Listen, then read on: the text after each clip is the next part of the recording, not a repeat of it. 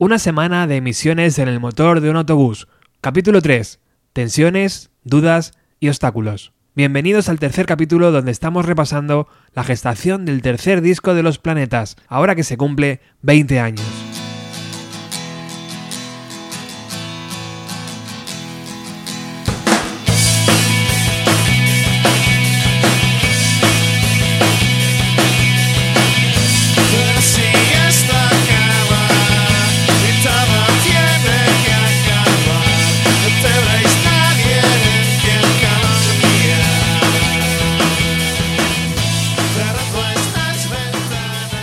Día Internacional del Orgullo Gay. Esta canción se grabó antes de mandar a Madrid a Floren. El riff es suyo. J la canta como lo podría hacer cualquier colectivo oprimido. Buenos contra malos, multinacional contra movimiento independiente, todo valía. Finalmente se rebautizó el tema para evitar suspicacias y se llamó Ciencia Ficción. Sacad vuestras pistolas, porque tendréis que practicar, ni todas vuestras armas servirán. Haceos un refugio, turnaos para vigilar, no habrá lugar seguro donde estar. Arrancamos el programa escuchando esa versión demo del tema. Ahora escuchamos la versión del LP.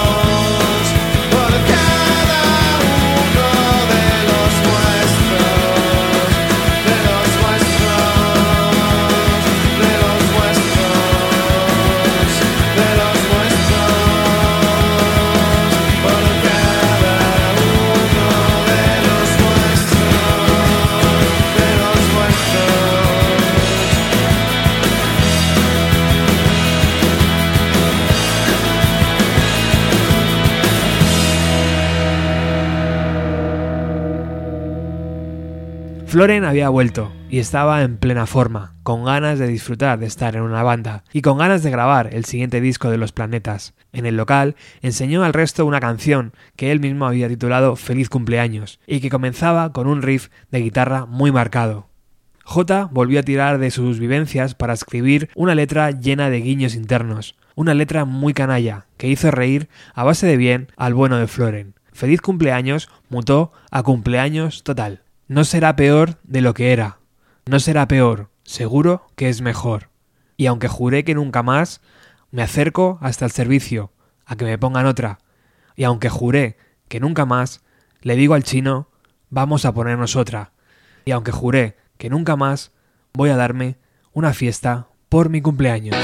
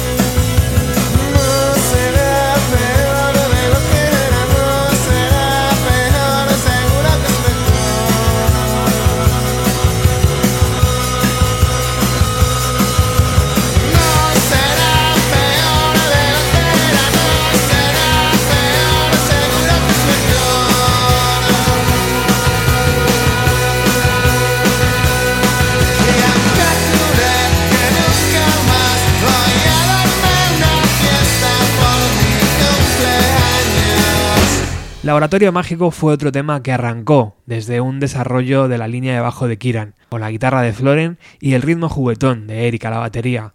J esta vez canta sin mostrar mucha tensión. Su letra nos muestra un intento de buscar una respuesta siempre esquiva, siempre resbaladiza. Estoy seguro que tiene que haber algo que me ayude a soportarlo en las farmacias del espacio o en un laboratorio mágico.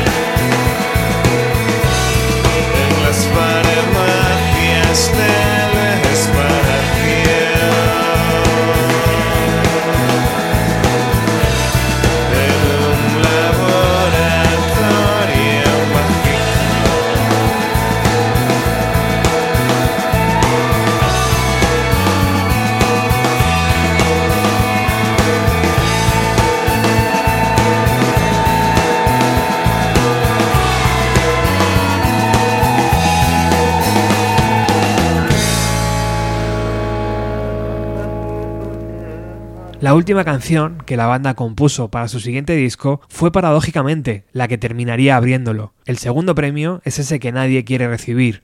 La medalla de plata es la que sabe peor. Acabar segundo es la prueba de que te has quedado a las puertas del triunfo, pero que en el último momento te han vencido. Eric estaba inspiradísimo, dotando las canciones de matices infalibles. El resto de la banda no recuerdan verle tan metido en la creación de un disco como entonces. La letra, una vez más, habla de Floren, Sentado, esperando a que me llames, rezando, porque des una señal, los días cada vez pasan más despacio y solamente puedo esperar.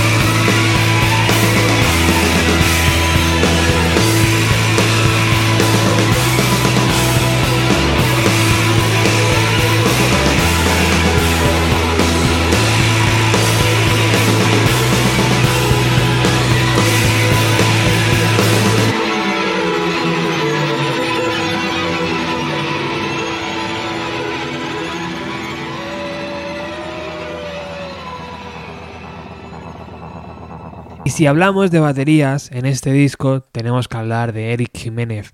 La verdad es que las baterías son increíbles, aportan una cantidad de matices y de energía que están muy presentes en este disco, así que creo que es bueno recuperar esa conversación que tuvimos con Eric allá por el programa 105 aproximadamente, donde dábamos también un repaso a este disco. Y también quiero mandar un cariñoso saludo a Javier y David Sobrado y Javier Alonso que me acompañaron en aquel programa. Vamos a recuperar esa charla con Eric Jiménez que es muy muy interesante. ¿Te queda alguien por eh, tocar junto con él? O sea, a lo mejor Julio Iglesias, Eric. No, con Julio Iglesias los como no le toco los huevos, no sé lo que lo voy a hacer, porque la batería no tocaría jamás. Qué grandísimo. Bueno, eh, es un verdadero placer para Bienvenido a los 90 que estés aquí. Eh, contar con todo este elenco de, gente, bueno, pues eh, evidentemente hace un poco viajar al inicio, ¿no? El inicio fue en 1982 más o menos con una banda llamada KGB. ¿Qué recuerdos tienes de aquello? Joder, pues unos recuerdos entrañables. Yo me acuerdo que tenía 14 años cuando grabé el primer disco que fichamos por la Casa Adro, que en realidad era el principio de la independencia, ¿no? se habla que el principio de la independencia fue en los 90. El principio de la independencia fue eh, en los años 80 con casos como Tres Cipreses, eh, eh, Draw, Goldstein y, un, y, una y un sinfín de casas independientes que ya estaban eh, cogiendo grupos que, que salían dentro de los parámetros normales de las radios comerciales. Entonces eh, lo recuerdo con muchísimo cariño porque mi primera mi primera tocata en, aquí en, Madrid fue en el Rocola y me acuerdo que, que muchas veces tuve hasta que falsificar el carnet de identidad para entrar porque, porque no me dejaban entrar y incluso eh, un año que, tocaba en, en la fiesta de Navidad de Radioactivas que tocábamos KGB, Glutamato Yeye, Siniestro Total y, mucha más gente. vaya cartel. No me dejaban entrar, no, no, no me dejaban entrar y, tocaba, ¿no? Y, tenía bastantes problemas pues, para las salas de conciertos. Lo recuerdo con muchísimo cariño aquella época porque también fue un, un boom para, para romper con, con, con esta... Eh, vamos, con la, con la barrera, que con, la comunicación que tenía España respecto a todo lo que estaba pasando fuera. ¿Y, ¿Y por qué la batería, Eric?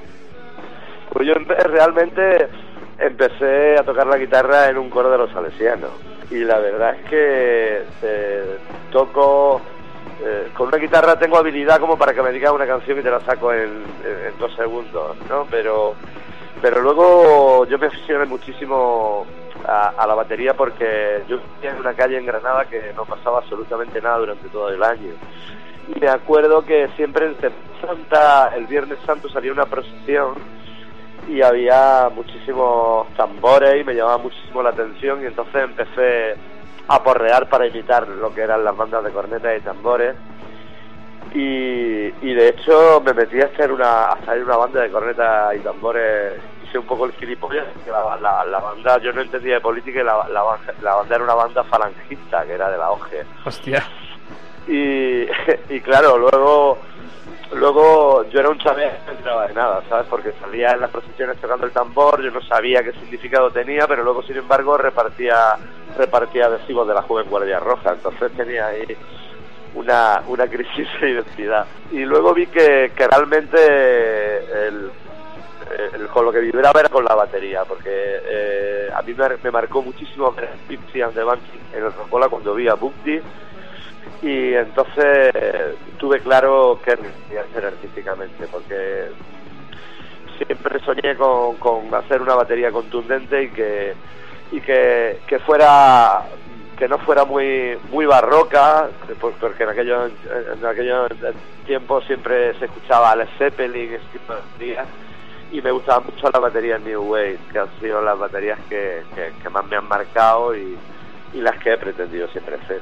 Damos un pequeño salto en el tiempo y, nos, nos, colocamos en 1996, creo recordar, cuando eh, ya guardas cierta relación con el grupo que estamos hablando hoy, Los Planetas. En el LP Pop eh, ya participas en algún tema, ¿verdad? Sí. Y... Sí, me acuerdo que eh, yo estaba grabando el Omega con Enrique Morente y, entonces... Hombre, pedazo de LP. Sí, estaba grabándolo y y cuando acabé de grabarlo le dije a la cartija, aquí os quedáis con el traje de Faralae, ¿no? Porque yo lo consideraba un experimento y no y no lo consideraba algo como para como para como para estar todo el tiempo con ese disco, ¿no? O sea, que, que, coste que es uno de los discos que más orgulloso me siento de haber grabado, ¿no? Y, y de hecho luego seguí con Enrique. Pero yo eh, tenía el rock and roll por, la, por, por, el cuerpo y yo me apetecía girar con la garcía y la garcía se apalancó un poco. Y en aquel entonces eh, había habido movida en los planetas, se había ido Paco y entonces estaba Raúl, estaba Raúl grabando con, los planetas, lo que pasa es que claro que Raúl llega demasiado tarde y, todavía pues no tenía pilladas las canciones y tampoco tenía las tablas todavía como para meterse en el estudio y acabar de grabar el disco, entonces eché una mano a, a lo que no a lo que no podía acabar Raúl de grabar, que luego lo ejecutó muy bien, todo, pero simplemente era cuestión de cuestión de llegar a un estudio y ver a la, de la compañía con el tacímetro y diciendo hay que grabar ya, ya, ya, y claro, se ponía un poco nervioso y, y grabé ahí. Y luego yo tenía pensado dejar a la gartija y tenía pensado irme a Madrid y como teníamos el mismo manager y luego después de la gira del pop eh, también eh, habían decidido prescindir de, de, Raúl y eso pues me llamaron y, ya fue cuando me incorporé a los planetas. Que entraste con tanta energía para grabar el siguiente LP, ¿no? Que, que, que, el LP casi se abre con, con, ese golpe de batería que todos tenemos metido en, la cabeza, porque eh, hubo un cambio sustancial en el sonido ¿no? de, la batería y, por, y por supuesto en el resto de la banda. Bueno, eh, eh, sí, bueno, quizás se profesionalizó un poco más la banda, ¿no? Y bueno, eh, también había, yo venía de, bandas muy fuertes y entonces quizás pues le di un punto al planeta el, dar dentro de, esa melancolía y, esas bellas canciones darle un punto agresivo a la batería para para para que contrarrestara un poco de, de, melancolía.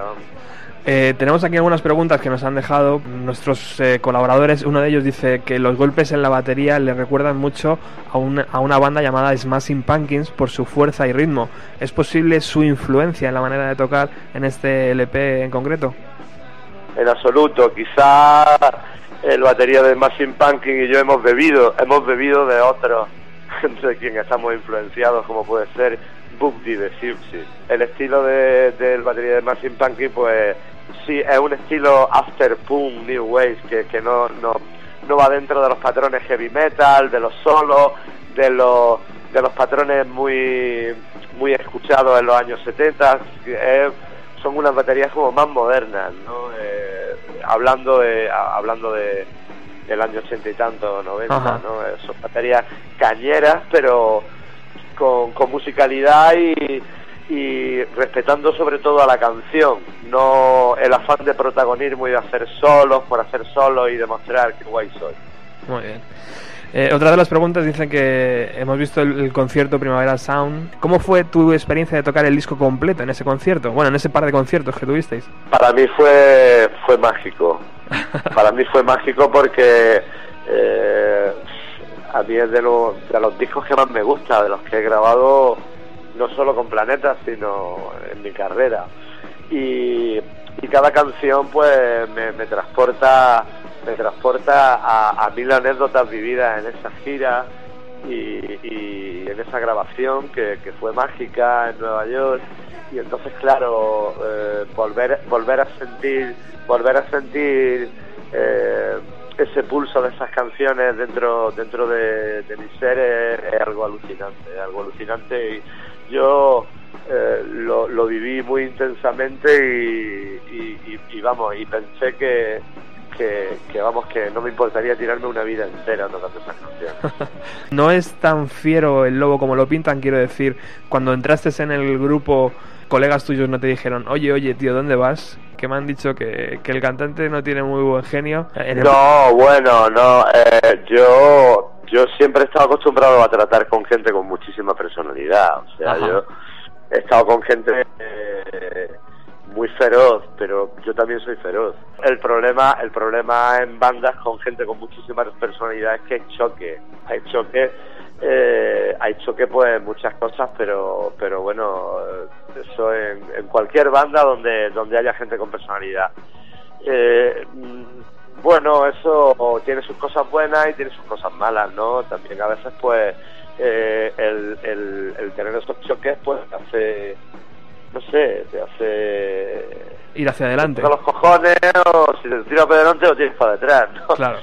Eh, simplemente eh, está, está un poco la tensión, pero eh, bueno, eh, la cuestión es cuando hay presión, pues es decidir si te compensa aguantar y si no, pues irte, ya está. ¿Qué batería de los 90 nos puedes aconsejar o recomendar? A mí eh, David eh, el batería de Nirvana me ha parecido alucinante, pero sobre, sobre todo me ha parecido alucinante con, Con los Foo Fighters. Sí, porque las baterías están creadas por él, aunque toque otro, que bueno, que tampoco toca otro, la graba luego le hace grabar al otro y luego cuando el otro se va a dormir se mete él y la graba. Lo vi en un documental, o sea que... Entonces, eh, yo creo que, que es un tío que tiene estilo, tiene pegada y, y- y- y tiene muchísima melodía con la batería. O sea Y que entiende esto del negocio de la música, ¿no? Sí, claro que lo entiende, además lo entiende desenvergonzadamente, ¿no? Claro. Como hay que entenderlo. Bueno, Eric, última pregunta. Nos tienes que recomendar, Sí. nos tienes que recomendar el, el disco de los 90 que no podemos dejar escuchar. Ahí ya, eh, nacional e internacional. Te dejo elegir. bueno, a mí me llegó al corazón el disco de Family. Eh, lo que pasa es que yo no soy de discos, soy de canciones, ¿sabes? Ah, Yo los discos eh, no soporto casi ninguno entero. ostras. Igual, igual que los conciertos, tampoco aguanto casi ninguno entero. O sea, que vas picando allá y Eh. acá. Sí, porque eh, a mí es que cualquier grupo que toque más de media hora en un escenario me parece un auténtico coñazo. y, y cualquier disco que tenga más de 5 o 6 canciones también me lo parece. Pero yo me quedaría, de los 90 me quedaría con cualquier disco de, de Mercromina o, o el de Family, en- eh, un disco melancólico muy chulo, ¿no? Que, que también creo que es un disco que hizo historia, ¿no? Y, y, de los 90, pues, no sé, a, a mí me, me impresionó mucho, de los 90 me impresionó mucho el Go de Youth. Eres, eres parte fundamental de este, de este especial que estamos haciendo sobre ese disco, Una semana en el motor de un autobús de los planetas, 1998. Eh, te deseo todo lo mejor y ha sido un verdadero placer conversar contigo. Y, bueno, viendo todo lo que has hecho, solo me queda mm, esperar y ver todo lo que vas a hacer a partir de ahora. Por supuesto, yo soy uno de los tipos que eh, necesito constantemente estar en directo y, y por eso necesito tener cuatro o cinco grupos a la vez, porque no existe grupo que tenga lo suficientemente giras ni conciertos como para asociarme a mí de lo que me gusta un concierto en directo. Para mí también ha sido un placer hablar con vosotros y bueno, y, y nada, pues me tenéis para lo que queráis, ¿vale? Gracias. Un abrazo enorme, venga, hasta ahora. A pesar de que la banda tenía ya suficiente material para grabar el disco en Nueva York con Kirk, la compañía dilató su respuesta en el tiempo. Tanto es así que J llegó a plantearse pedir su carta de libertad y grabarlo con otra compañía. Desde RCA habían decidido presionar a la banda para obtener mejores canciones. En el seno del grupo entendían que ya habían logrado obtener una idea del disco y que el mensaje no podía cambiar. Finalmente, el 29 de diciembre de 1997, la banda se desplazó a Nueva York. Allí, en Nochevieja, aparece una vez más nuestro admirado Paco Pérez Brián, que brindó con el grupo el Año Nuevo. Luz, junto a Paco, iban a un concierto. El día siguiente ofrecían Fizz en el Madison Square Garden. De aquel encuentro, Paco recuerda que salió del concierto y que en la calle hacía 12 bajo cero. En pleno proceso de grabación, J terminó la letra de Psicodélica, un guiño a todo aquel que decide abandonar sus sueños, aquel que decide tirar la toalla y arrepentirse toda su vida. Un guiño a Mai tal vez. A veces pienso en lo estúpido que fui, las fuerzas que gasté, el tiempo que perdí.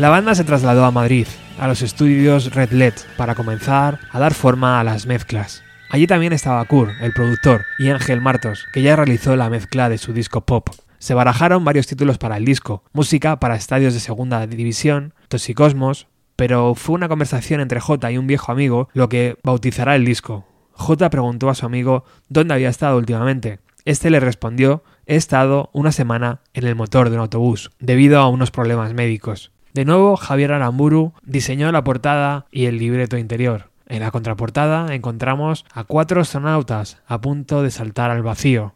Tal vez era eso lo que sentía el grupo. El LP salió a la venta el día 13 de abril de 1998. En dos meses había logrado vender casi 20.000 ejemplares. Su primer single fue segundo premio, y en la cara B decidieron incluir a algunos amigos, el tema que nunca les terminó de gustar para incluirlo en el LP.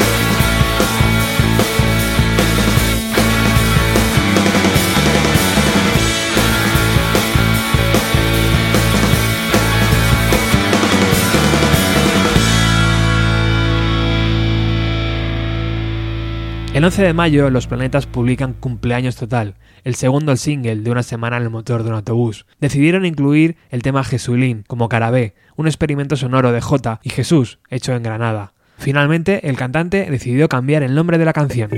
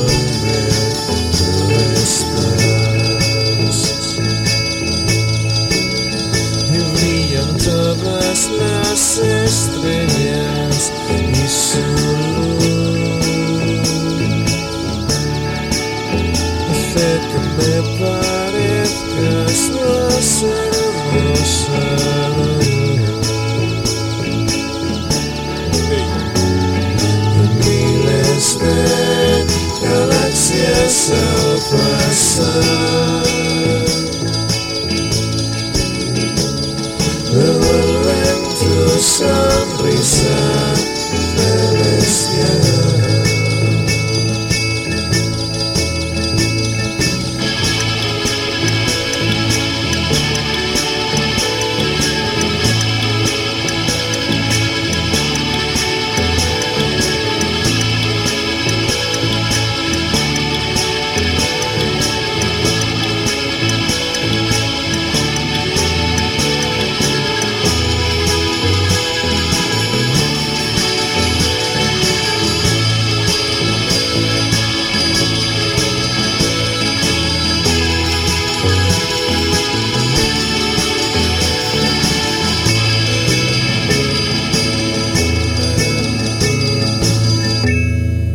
Single más se lanzó de este tercer disco de Los Planetas. La Playa salió el día 20 de julio de 1998. En la cara B del single encontramos Tomorrow Never Comes, que la banda rebautizaría como El Coleccionista.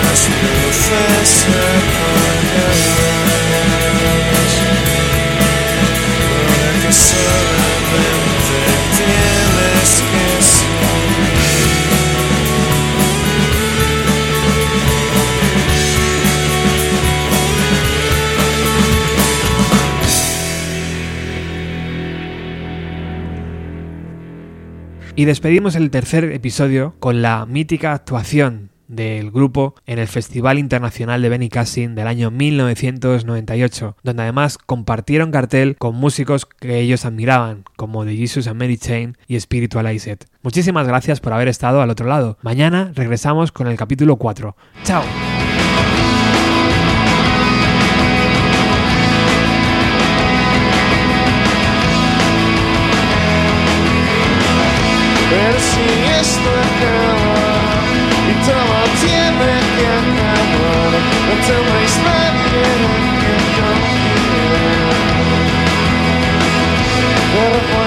Ventanas Repara lo que hay que romper Pues cada día se acerca un poco más Y de nuestras negocios y vuestras familias Para que vamos a mostrar nuestra misma piedad Porque será